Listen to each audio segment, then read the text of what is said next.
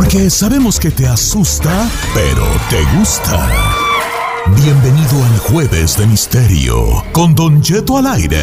Historias perturbadoras. Se solicita discreción.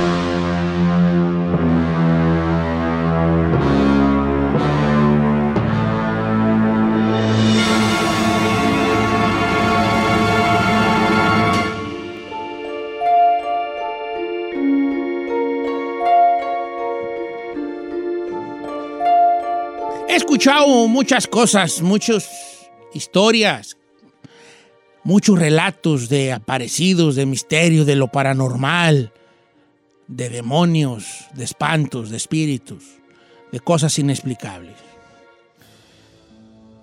Pero si tuviera que escoger de las cosas que más escalofrío me han dado, es esta que les voy a relatar el día de hoy.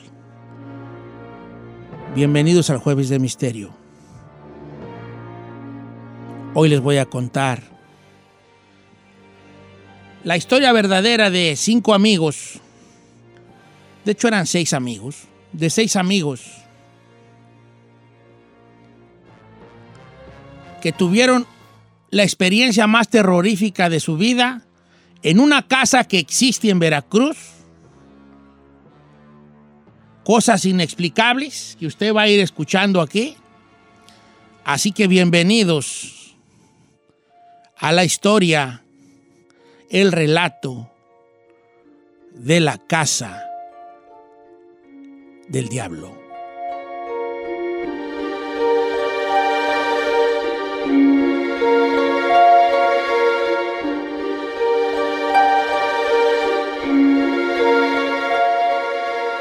Y vaya que la casa del diablo existe, señores. La Casa del Diablo usted la puede encontrar si es de los curiosos que quisiera investigar sobre esto. Puede encontrar en Veracruz. Y yo creo que la primera forma de hablar, la primera cosa que tenemos que platicar es por qué esta casa es tan especial, ¿verdad? Hay muchas leyendas alrededor de la Casa del Diablo, muchas leyendas y son diferentes que la gente y los lugareños de por allí de, de Veracruz platican sobre ella, que es una casa, una casa que está en obra negra, no está, no está finalizada, quedó en obra negra por misteriosas razones. Algunos dicen que quedó en obra negra porque, porque sucedían cosas extrañas y los dueños del lugar ya no quisieron seguir haciendo cosas ahí. Y quedó en una obra negra, en una zona muy bonita.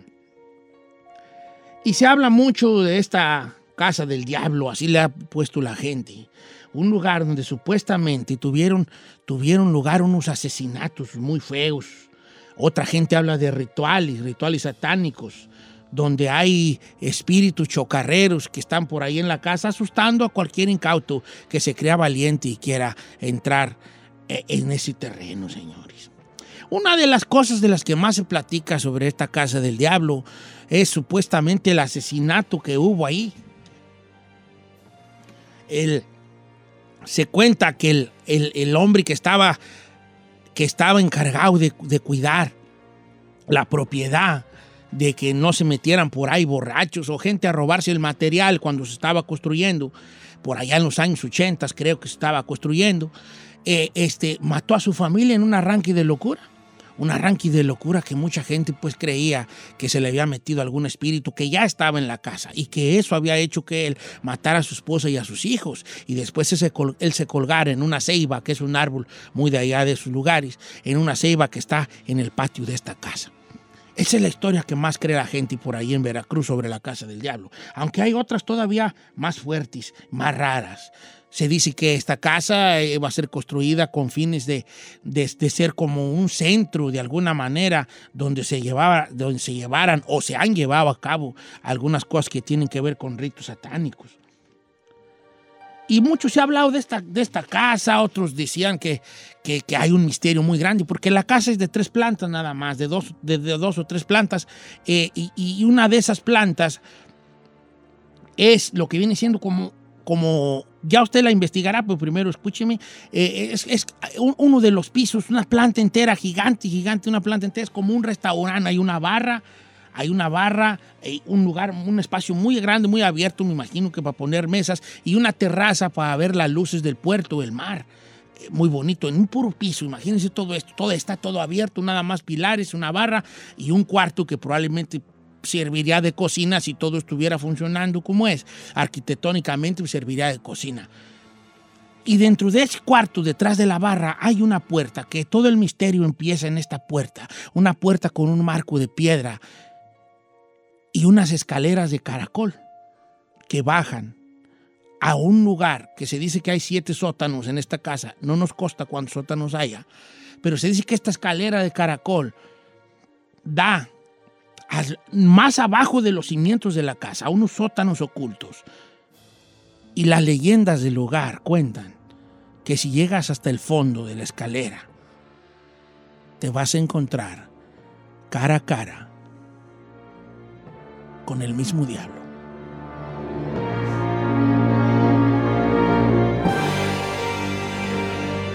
La historia primera que les voy a contar, a modo de introducción, tuvo que ver con uno de estos personajes.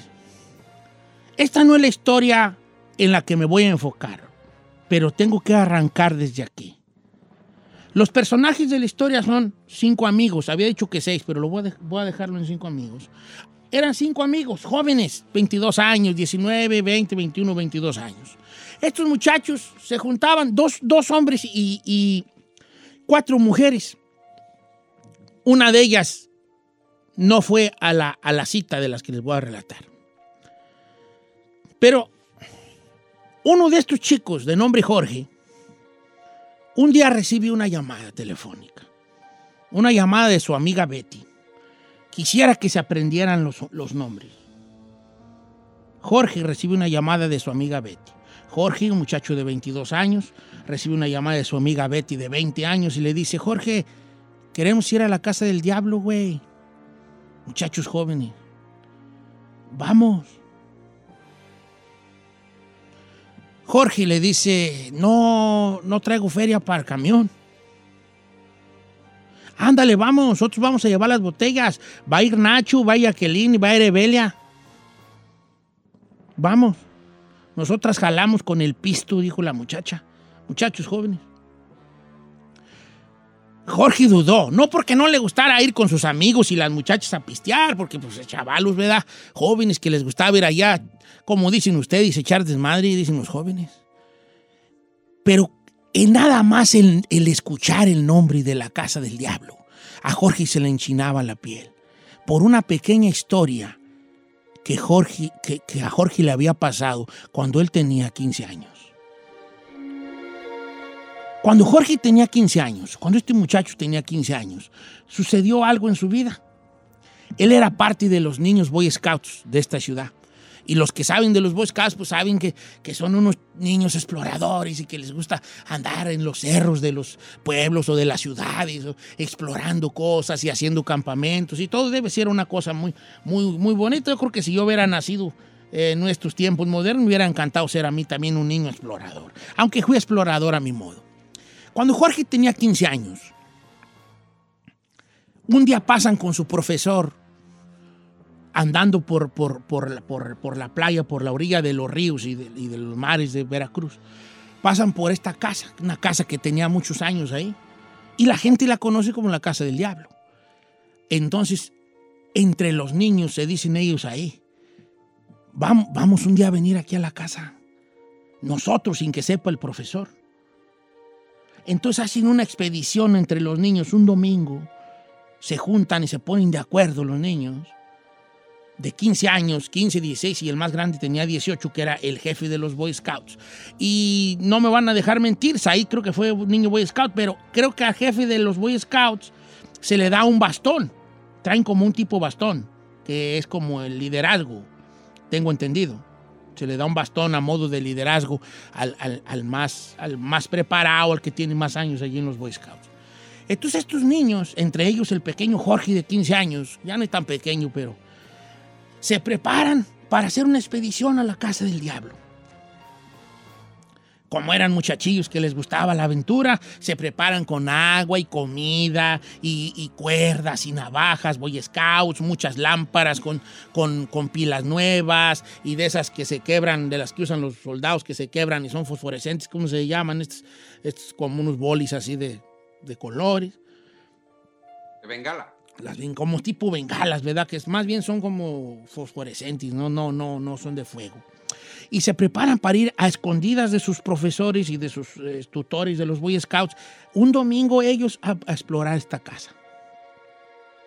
Cuando llegan durante el día, dos y una del mediodía, llegaron a esta casa, cruzaron la reja y entraron. Quiero repetir una cosa, esta historia no, no es la historia que yo les vengo a contar hoy. Esta es una historia introductoria a la casa del diablo. Llegan los niños Boy Scouts, comandados por el más grande, el de 18 años. Este muchacho de 18 años era el que traía el bastón de Boy Scout, el que era el guía. Y los, y los niños sabían que había una, había una puerta con una escalera en caracol que daba a un lugar que era un sótano muy profundo. Y, los niños Boy Scouts habían ido a la casa a bajar por esa escalera. Para eso, los cuatro Boy Scouts hicieron, amarraron de uno de los pilares una cuerda, se amarraron ellos la cintura y empezaron a descender por la escalera hacia una oscuridad que a pesar de haber sido a la una de la tarde de un domingo en Veracruz, era muy oscura. Los Boy Scouts, entre risas y curiosidad, empezaron a bajar por esta escalera. Poco a poco sabiendo que tenían comida y agua, si algo sucedía, que había una cuerda que estaba amarrada con los famosos nudos Boy Scout que tienen, que tienen la característica de aguantar. Un nudo Boy, Scout puede aguantar hasta una tonelada de peso, una cuerda y un, nudo Boy, Scout. Son muy famosos por eso, formas de que te enseñan a hacer nudos. Y bajaron los muchachitos, dejando a una, a una chica también de 15 años, arriba, a modo de ser la, la que fuera, eh, la que se quedara allí para avisar o que le fueran vos dando a entender lo que sucedía. Cuando los otros empezaron a bajar las escaleras, empezaron a sentir un olor, un olor especial, un olor a muerto, un olor a muerte, a cosa podrida, un olor a, a, a humedad y empezaron a bajar por una escalera donde se sentía que hacía mucho tiempo que nadie bajaba. Poco a poco, peldaño a peldaño, los niños bajaban. Delante de ellos iba el más grande, el día 18, con el, que con el bordón o el palo, este bastón, iba calculando el terreno. Encendamos las lámparas, dijo el líder de los Boy Scouts. Encendamos las lámparas. Los tres muchachos que venían detrás de él eran cinco Boy Scouts.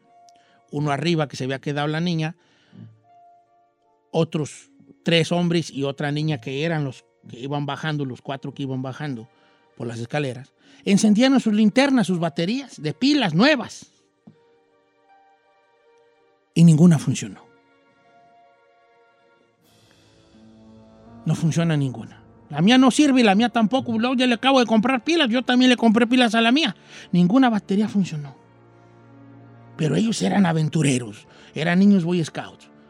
Sacaron las, estas cosas que les digo que se quebran y alusan y empezaron a alusar un poco la oscuridad de las escaleras que daban hacia un sótano misterioso. Los niños Boy Scouts siguieron bajando con miedo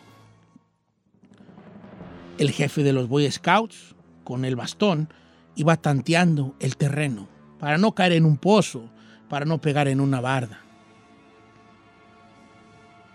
De repente, el jefe de los Boy Scouts, el que llevaba el bastón, se detiene. Los niños que van atrás, entre ellos Jorge, acuérdense del nombre, Jorge, le dice, ¿qué pasó? El jefe de los Boy Scouts se queda en silencio unos segundos y después dice, me acaban de arrebatar el bastón. ¿Cómo? Si alguien me arrebató el bastón de las manos. ¿Estás hablando en serio? Sí. Alguien me arrebató el bastón de las manos. Me lo jaló y me lo arrebató. ¿Qué hacemos? Dijo el niño de atrás. Vamos a retroceder, dijo la muchachilla, ya con miedo la niña. Ok, vamos a retroceder, pero vamos a retroceder en reversa, no vamos a darle la espalda a la oscuridad, dijo el jefe de los Boy Scouts. Y la niña que iba atrás empezó a retroceder y a subir los escalones de espaldas para volver al piso de la casa donde estaba la entrada. Empezaron a retroceder Cuando llevaban seis escalones, se empezó a escuchar que abajo, abajo, alguien golpeaba las paredes con el bastón que le habían arrebatado.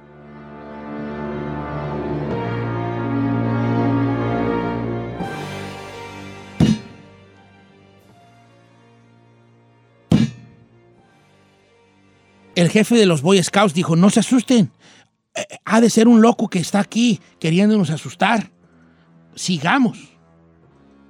Y el sonido se escuchaba abajo, en el sótano, como con ese bastón de madera golpeaban las paredes.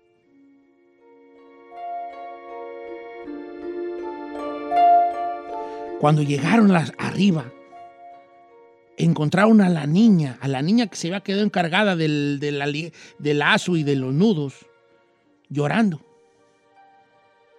Cuando lo salieron le dijeron, ¿qué te pasa? Y la niña dijo, pensé que se habían muerto. ¿Por qué? Porque les estuve gritando y no me contestaban. No estuviste gritando, estábamos abajo. Obviamente no te hubiéramos escuchado, se escucha perfectamente. No. Es que de repente la cuerda se tensó como si se hubieran caído. Y yo empecé a jalarla. Hasta que se reventó. Y la niña les enseña sus manos quemadas de estar jalando la cuerda. Los niños Boy Scouts salen de la propiedad jurando nunca más volver. Uno de esos cinco, uno de esos cinco niños Boy Scouts era Jorge,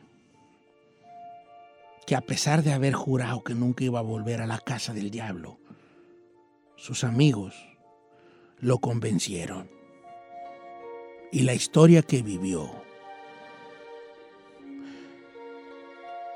fue mucho más fuerte que la que vivió de Boy Scout. Y se la voy a contar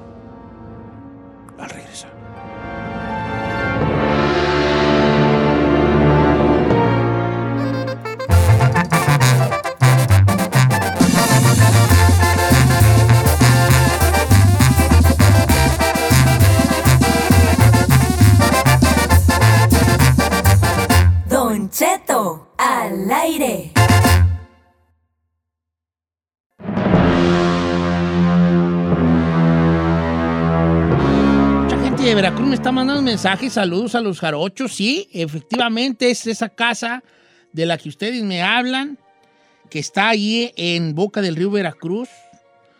Ya muchos la conocen y me están mandando los mensajes. Don Che, Ah, yo no se la aguanté, me dijo que la primera parte y la verdad no. bueno, di que la historia, Porque dijo, soy yo medio feo. Yo, miedo, Don Cheto, no no, se la aguanté, dije que nomás la nada. primera parte y no. Ya, este, ahí te va. Eh, la todavía no la empiezo a contar historias ahí. Todavía no le empiezo a contar. Ay, no, La- no, no, no, La no. historia verdadera es esta que va a escuchar. Ya estás abrazando a Lala, ¿verdad? Lala, ven. Ya, ya. Ya a las Bye. dos mañana en el psicólogo a las dos. Señores, ahora sí, sin más ni más, esta es la historia. La historia que vine aquí a relatarles sobre la casa del diablo. Les conté que se fijaran mucho en uno de los personajes, uno de los niños de 15 años que estuvo en, en, este, en esta pequeña historia introductoria que les conté sobre la casa del diablo. Se llamaba Jorge.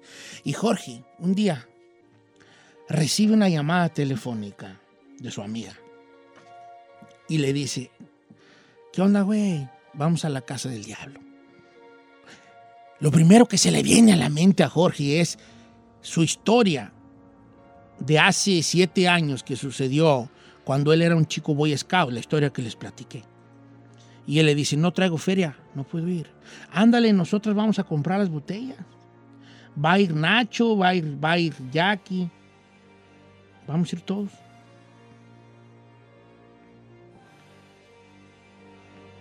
Pues ahí voy, pues ahí llego. Voy a pasar a la casa de Nacho y de ahí nos vamos con ustedes. Ándale pues, dijo la muchacha. Acá nosotros compramos el pisto para ir a la casa. Ya los muchachos de ahí, entre esa juventud, la adrenalina que sentían, se compraban una botella de vino y se iban allá a cotorrear, allá a platicar sus cosas de juventud y a echarse unas cubas o como se le diga, y a pistear, ¿no? Y efectivamente ese día, estos cinco muchachos, estos cinco amigos, dos hombres y tres mujeres, Jorge, el que ya les platiqué, Nacho, el otro amigo, Betty, Jacqueline y Evelia se fueron a la casa del diablo a cotorrear, sin saber que les iba a pasar la peor experiencia de su vida. Cuando llegaron a la reja, que había una reja a modo de portón, pero reja, que, no permitía que la gente pasara, porque a fin de cuentas la casa tiene un dueño, no sé quién, pero es una propiedad privada.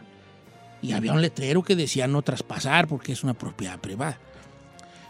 Pero la gente se pasaba ahí. Tú entrabas a la primer planta y había ahí excremento de humano y todo ahí. La gente entraba ahí a, a drogarse y a pistear y a zurrar y todo eso.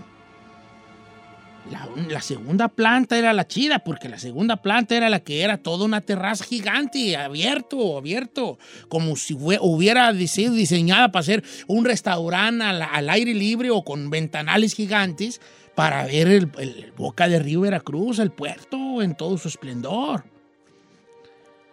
Solo tenían que subir una escalera ya. Cuando llegaron al lugar y estaban pasando ya el portal, empezaron a ver que entre el zacate muy crecido salió una cabeza de una persona, no se asuste, una cabeza de una persona, alguien que estaba ahí. Y les dijo, hey, aquí no pueden pasar. Y salió de entre la maleza este, este hombre, este hombre común. Pero era tan común que muchos años después, cuando a Jorge se le preguntaba cómo era el guardia de la casa, no lo podía, no lo podía describir. Decía, no sé, no sé cómo era. No tenía ni un rasgo específico que yo dijera, era, tenía esto. No lo recuerdo. A pesar de que platiqué con él, no lo recuerdo. Por eso yo digo que este es el misterio de esta historia. Empieza ahí, con este hombre extraño que les dice que no pasen a la casa. Aquí no pueden pasar, les dijo el extraño. ¿Por qué no? Hada quebrada, le dijo uno de los muchachos. No. ¿A qué quieren pasar? Ah, es que vamos a cotorrear, dijo una de las tres muchachas que llevaba las botellas de, las botellas de alcohol, de aguardiente, brandy, presidente y lo que llevaran. No, aquí no pueden pasar, muchachos. Yo sé lo que les digo, ¿a qué van? Cuando ellos estaban platicando con con esta persona misteriosa que no los dejaba pasar, en la calle pasó una señora vagabunda, mugrosa, con despeinada. Saludos a la chica Ferrari. Eh, pasó una señora vagabunda que les empezó a decir, ¿a dónde van, hijos de la tiznada? Ustedes saben que en Veracruz son malhabladillos, ¿verdad? ¿A dónde van, muchachos hijos de la tiznada? Se los va a cargar la... Los muchachos no le pusieron atención empezaban a, ofrecerle al muchacho 50 pesos y los dejaba pasar a cotorrear en la casa del diablo. Sobre, sobre May, le damos 50 pesos. No, no quieren pasar, muchachos, ¿a qué pasa? Ellos no pensaban regresarse, ellos querían pasar ahí la noche, la noche era, ya era tarde, estaba pardeando el día, pero ellos traían pisto y pila para seguir allí. Entonces eh, Jorge le dice al vato, ¿sabes qué? ¿Sabes qué, compa? Ni para mí ni usted, vamos a jugar un volado. Yo voy, yo voy águila y usted sello. Si cae águila, nos dejas pasar. Le dice Jorge al, al cuidador. Y si cae sello, tú decides si nos dejas pasar o no. O sea, la llevas de ganar, porque si cae sello, tú decides si si dejas pasar o no. El misterioso velador le dice, va, dejémoslo al azar. Le dieron la botella, le dieron a la, moneda y cayó sello. Y Jorge le dice al velador, ganaste compa, tú decides, nos dejas pasar o no. El velador se les queda mirando a los cinco, a las tres chicas y a los dos muchachos. Hace una mueca que pareci- pa- pareciera una sonrisa y les dice, pues pasen, total. Fíjense unas palabras que les dice, misteriosas. Pásenle, total. Yo aquí no soy nadie. Y se va. Los muchachos entran a la casa, suben a la planta donde está este mirador, restaurante, barra ahí. Estamos hablando de una casa en obra negra, no, no está arreglada, está rayada, pintarrajeada, obra negra, obra negra, obra negra, como muchas que hay, obra negra. Pero se ve que iba a ser una barra y un tipo restaurante con una terraza. Y los muchachos empiezan a pistear, empiezan a pistear y a payasear y cosas que hacen los jóvenes, ¿no? En el lado, en el lado, a la orilla allá, rumbo al, allá que daba hacia el río, allí en la terraza había unas, había unas bancas de cemento. De hecho, hay unas bancas de cemento, porque esto es una cosa real. Y los muchachos se sentaron ya cuando la tarde, cuando ya cayó la noche, se sentaron a seguir pisteando y, a, su, vista estaba hacia las luces de Boca de Río Veracruz, en estas bancas de cemento. Atrás de ellos estaba el restaurante y la barra. ¿Me explico? Entonces ellos empiezan a cotorrear y ya cuando andaban, ya andando medio entrados, que se terminaron la primera botella, dijo una de las muchachas, hay que jugar a la botella. Y empezaron a jugar a la botella, a darle vuelta. Betty, que era una de esas muchachas, le dio vuelta a la botella y le tocó a ella. Y le dijeron, ok, de castigo de la botella es, súbete a la banca y baila striptease. Y la morra se subió a la banca a bailar striptease, según ella, ¿no? Y empezó a bailar sexy y todos, ¡eh! Los chavos, ya ves cómo son, ¡uh! eh", gritando y todo. Y ella estaba en la banca, ellos estaban mirando hacia, hacia ella. Ella estaba, su, su vista de ellos estaba hacia, hacia Boca de Río Veracruz, pero la, la chica arriba de la banca estaba mirando las caras de sus compañeros y si miraba más allá, pues miraba la barra y el restaurante. O sea, el cuarto total en su gigante, ¿no? Entonces, ella empieza a payasear y se levanta un poco la blusa, a enseñar el ombligo y todos empiezan, ¡uh! Los, cinco, los otros cuatro chavos empiezan a gritar y de repente ella se baja la blusa y dice, ¡ay! Alguien entró. Alguien había subido por la escalera y había entrado al cuarto. Es que ahí está una sombra. Todos voltearon y empezaron a ver una sombra que entró por la, por, por- por la puerta de la escalera de abajo para arriba. Y fíjense qué curioso. Qué tan negra era esa sombra que en la noche la podías distinguir. Una sombra más negra que la noche. Empezó a caminar por el marco de la entrada. Cruzó una parte del restaurante entró a un cuarto que está detrás de la barra y en ese cuarto con un, con un marco de piedra donde dicen que está la escalera en espiral que baja a los sótanos, esa sombra entra y baja por la escalera. Los demás, entre asustados y pensando que era algún loco, se tiraron de panza a que no los viera la sombra, porque aparentemente la sombra esta, la persona que creían que era, no los había visto. Entonces ellos se tiran de panza y duran tirados de panza aproximadamente ocho minutos tirados de panza. Cuando ya sienten que pasó el peligro y que todos vieron esa sombra que entró y que entró por esa puerta, todos empiezan a pararse. Menos Evelia, que se quedó boca abajo. Evelia, ya estuvo, vámonos. Empezaron a escuchar que Evelia estaba llorando.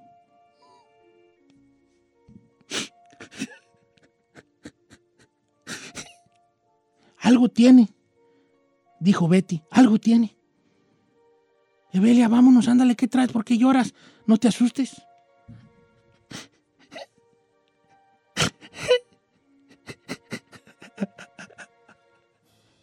Pero no era risa. Evelia se estaba riendo.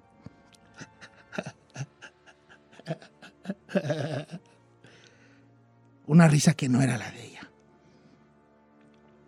Cuando levanta la cara, les dice, Evelia, me estaban buscando.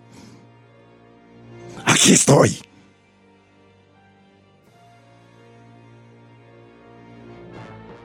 Y se empieza a reír.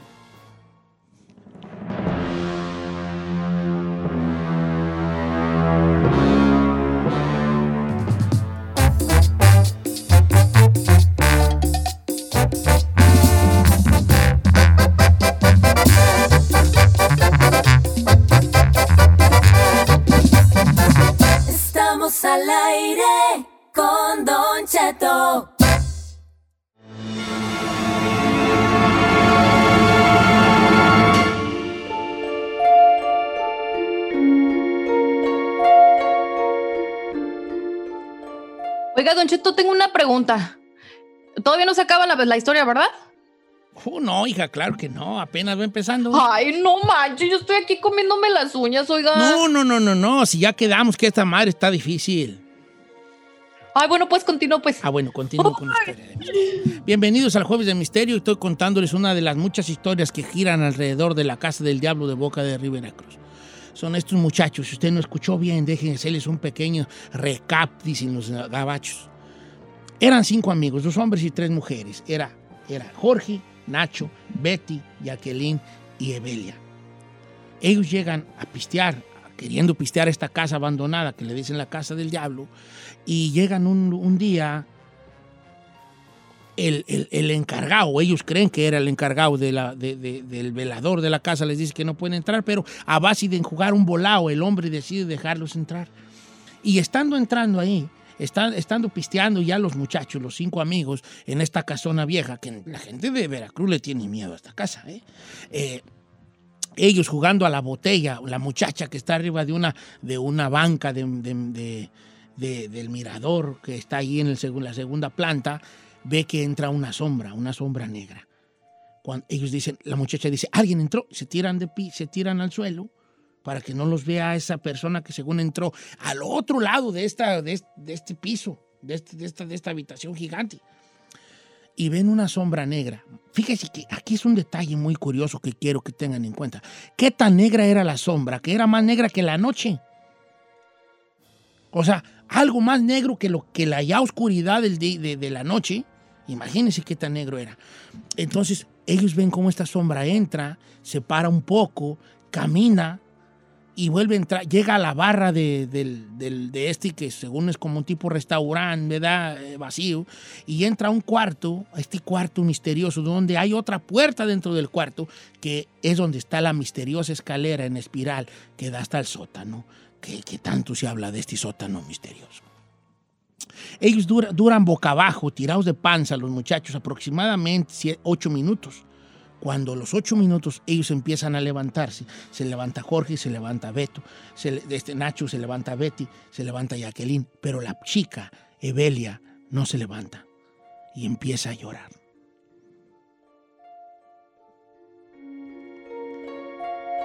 Cuando la quieren levantar, ya para que no esté llorando, se dan cuenta de que no, de que no está llorando, se está riendo. Y esa chica Evelia, que era la más quieta de todos, con una voz que no era la suya, les dice, me buscaban. Aquí estoy. Ya, Evelia, le dicen los demás. No estés de payasa. Empiezan a decirle los demás. Y Evelia se empieza a reír. No, no estoy de payasa. Ustedes me vinieron a buscar. Y aquí estoy. ¿Qué quieren? Les decía la voz. Evelia, le dijo su amiga Jacqueline. Ya, Evelia, por favor. Evelia, nos estás asustando. Y la voz le contesta. No soy Evelia. Pero esa perra ya es mía.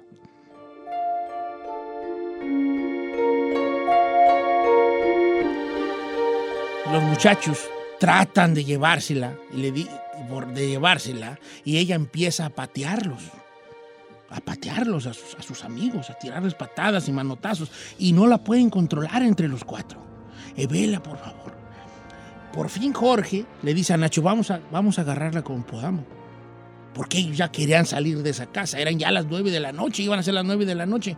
Entonces agarran a, agarra a Nacho, a, Jorge agarra a Evelia de la cintura, a modo de hacerle un tacle, así como en el fútbol americano, volverla a tumbar. Entonces la agarra de la cintura, pero no la tumba, se la cuelga, se la carga como un costal de papas. Entonces el otro muchacho, Nacho, le agarra las manos para que no se la, para que no empiece a manotear. Entonces el otro la lleva terciada como un costal de papas y el otro agarrando las dos manos a la muchacha. Una muchacha de 40 kilos, una muchacha, una muchacha flaca, que no podían entre los cuatro con ella. Y la sacan de ahí, la sacan de la casa. Entonces Evelia, o lo que sea que estaba poseyendo a la muchacha, se reía y lloraba y les decía cosas.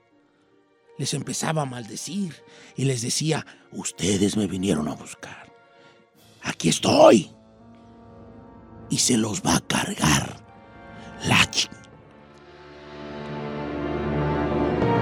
Ellos salen de la casa por el portón y empiezan a buscar quién les dé una aventón hacia la ciudad. Cuando llegan a un lugar, llegan a una pequeña tienda y está un señor en una camioneta y le dice, Jorge, amigo, ¿nos puede llevar, nos puede dar una aventón a la ciudad aquí atrás de su camioneta? Es que nuestra amiga está muy mal. El dueño de la camioneta mira a la muchacha y dice, se ha de ver empedado, se ha de ver drogado y de seguro se, se le, se pasó de drogas y está intoxicada. Dice, súbanse ahí atrás pues todos. El hombre sube a la caseta, los otros cinco muchachos en la, en la caja de la camioneta y empiezan a manejar hacia, la- hacia el centro de la ciudad donde ellos se juntaron, ¿no? Cuando llegan ahí, el señor dice, hasta aquí, aquí mero, chavalos. El de la camioneta ni cuenta se da que llevaba en, su caja de la camioneta a una chica con todos, con todos, con, to- con todas las de la ley de estar poseída por algún ente maligno. Cuando ellos se bajan y el de la camioneta se sigue de largo, ellos empiezan a querer que Evelia reaccione. Pero ella empieza a patalear y a maldecir y a hablar con una voz que no era la de ella.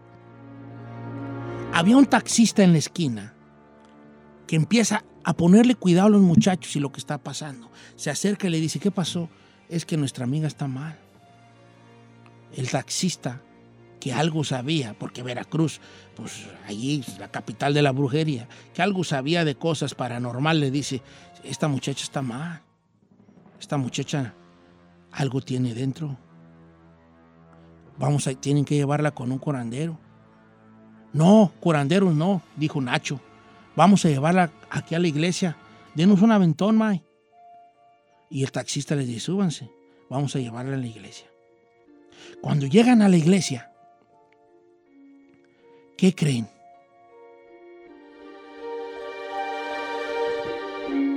Que ya se me acabó el tiempo y mañana se las voy a Ay, acabar de no. contar.